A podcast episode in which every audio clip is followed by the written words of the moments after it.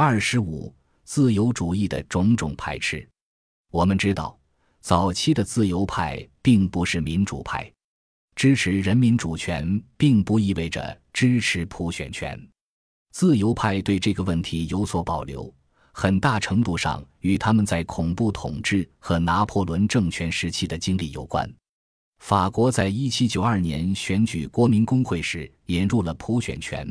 而正是这个工会发起了恐怖统治，拿破仑的专政也是全民投票认可的。普选权一方面与暴民统治、暴力和无序联系在一起，另一方面又与群众易于受骗、判断力差和被动顺从联系在一起。对共斯当和当时的大多数自由派来说，投票权是对人的信任，而不是权利。他们认为拥有财产是必须的。这使人能够获得独立，并有闲暇的时间来获取在讯息充分的条件下做出政治决定所需的知识和品格。这也解释了为什么除了玛丽沃斯通克拉夫特这个特例之外，本章提到的自由派人士中没有任何一位提倡给予女性选举权。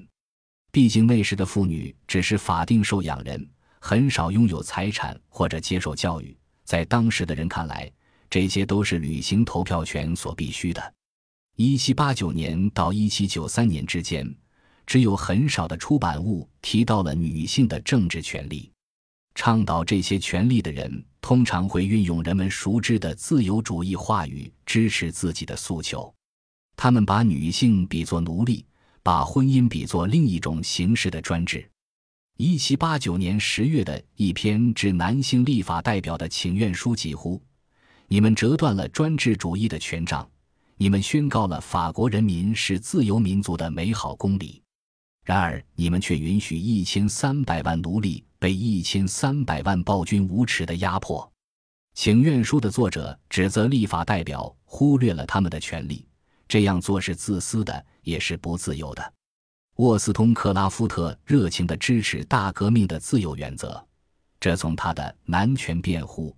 和他对埃德蒙·伯克的批判中就可以看出。两年后，他又撰写了续篇《女权辩护》，呼吁法国的立法者修订宪法，赋予女性投票权。这篇文稿读起来如同一篇长篇辩护词，批驳了法国代表在漠视人类一半人口的情况下还自称自由派的做法，并指责他们自私、保护等级制。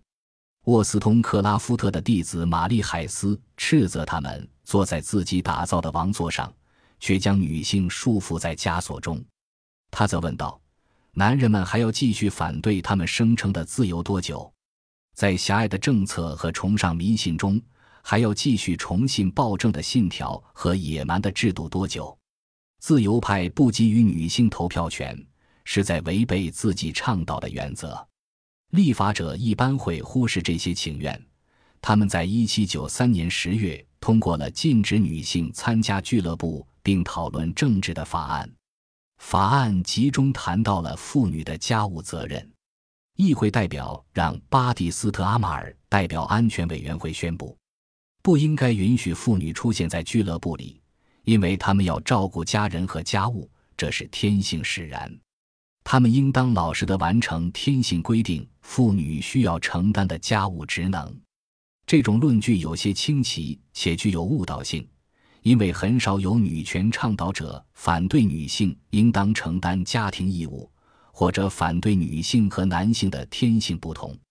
沃斯通克拉夫特本人从来没有质疑过这一点。大多数女性改革的倡导者甚至没有要求政治权利。他们要求的只是更多的教育机会、更好的工作以及拥有自己的财产。他们要求离婚权，要求立法使婚姻更加平等。他们主张，婚姻关系中更大程度的平等能够促进婚姻双方完成对人类所负有的义务时的友谊和合作。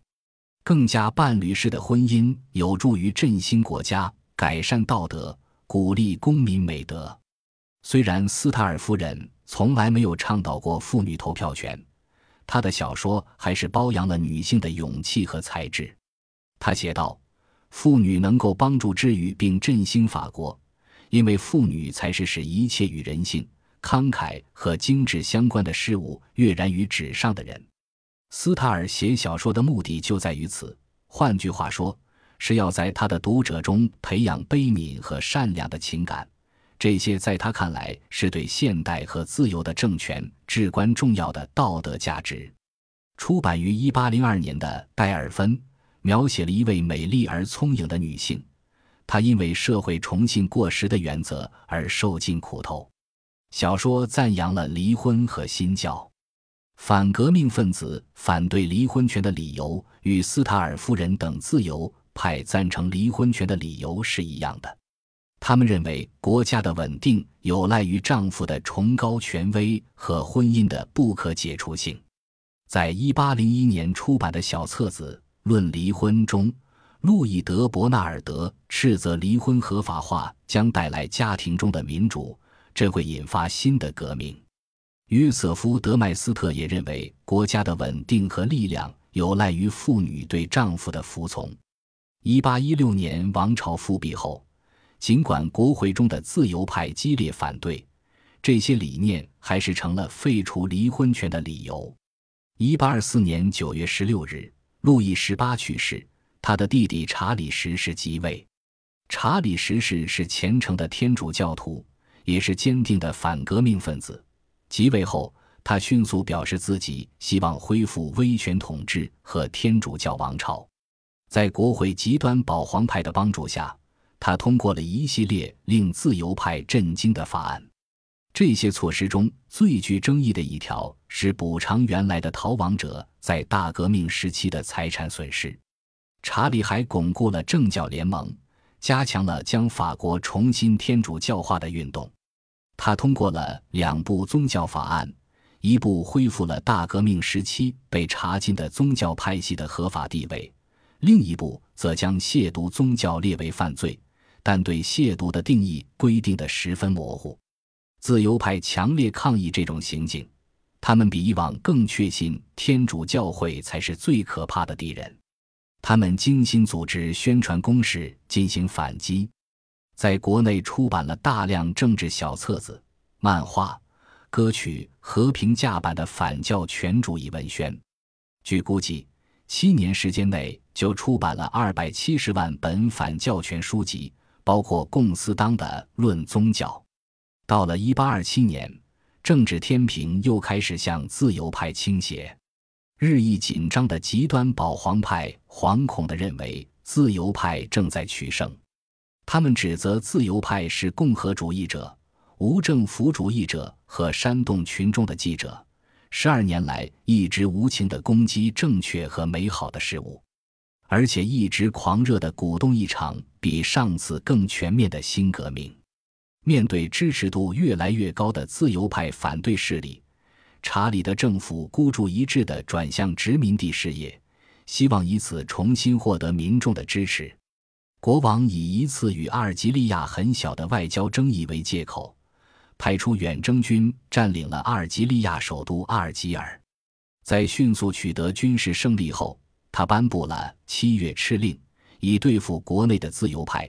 法令宣布取消新闻自由、解散国会，并提高选举的财产资格要求。这引发了连续三天的暴动，最终查理十世被推翻。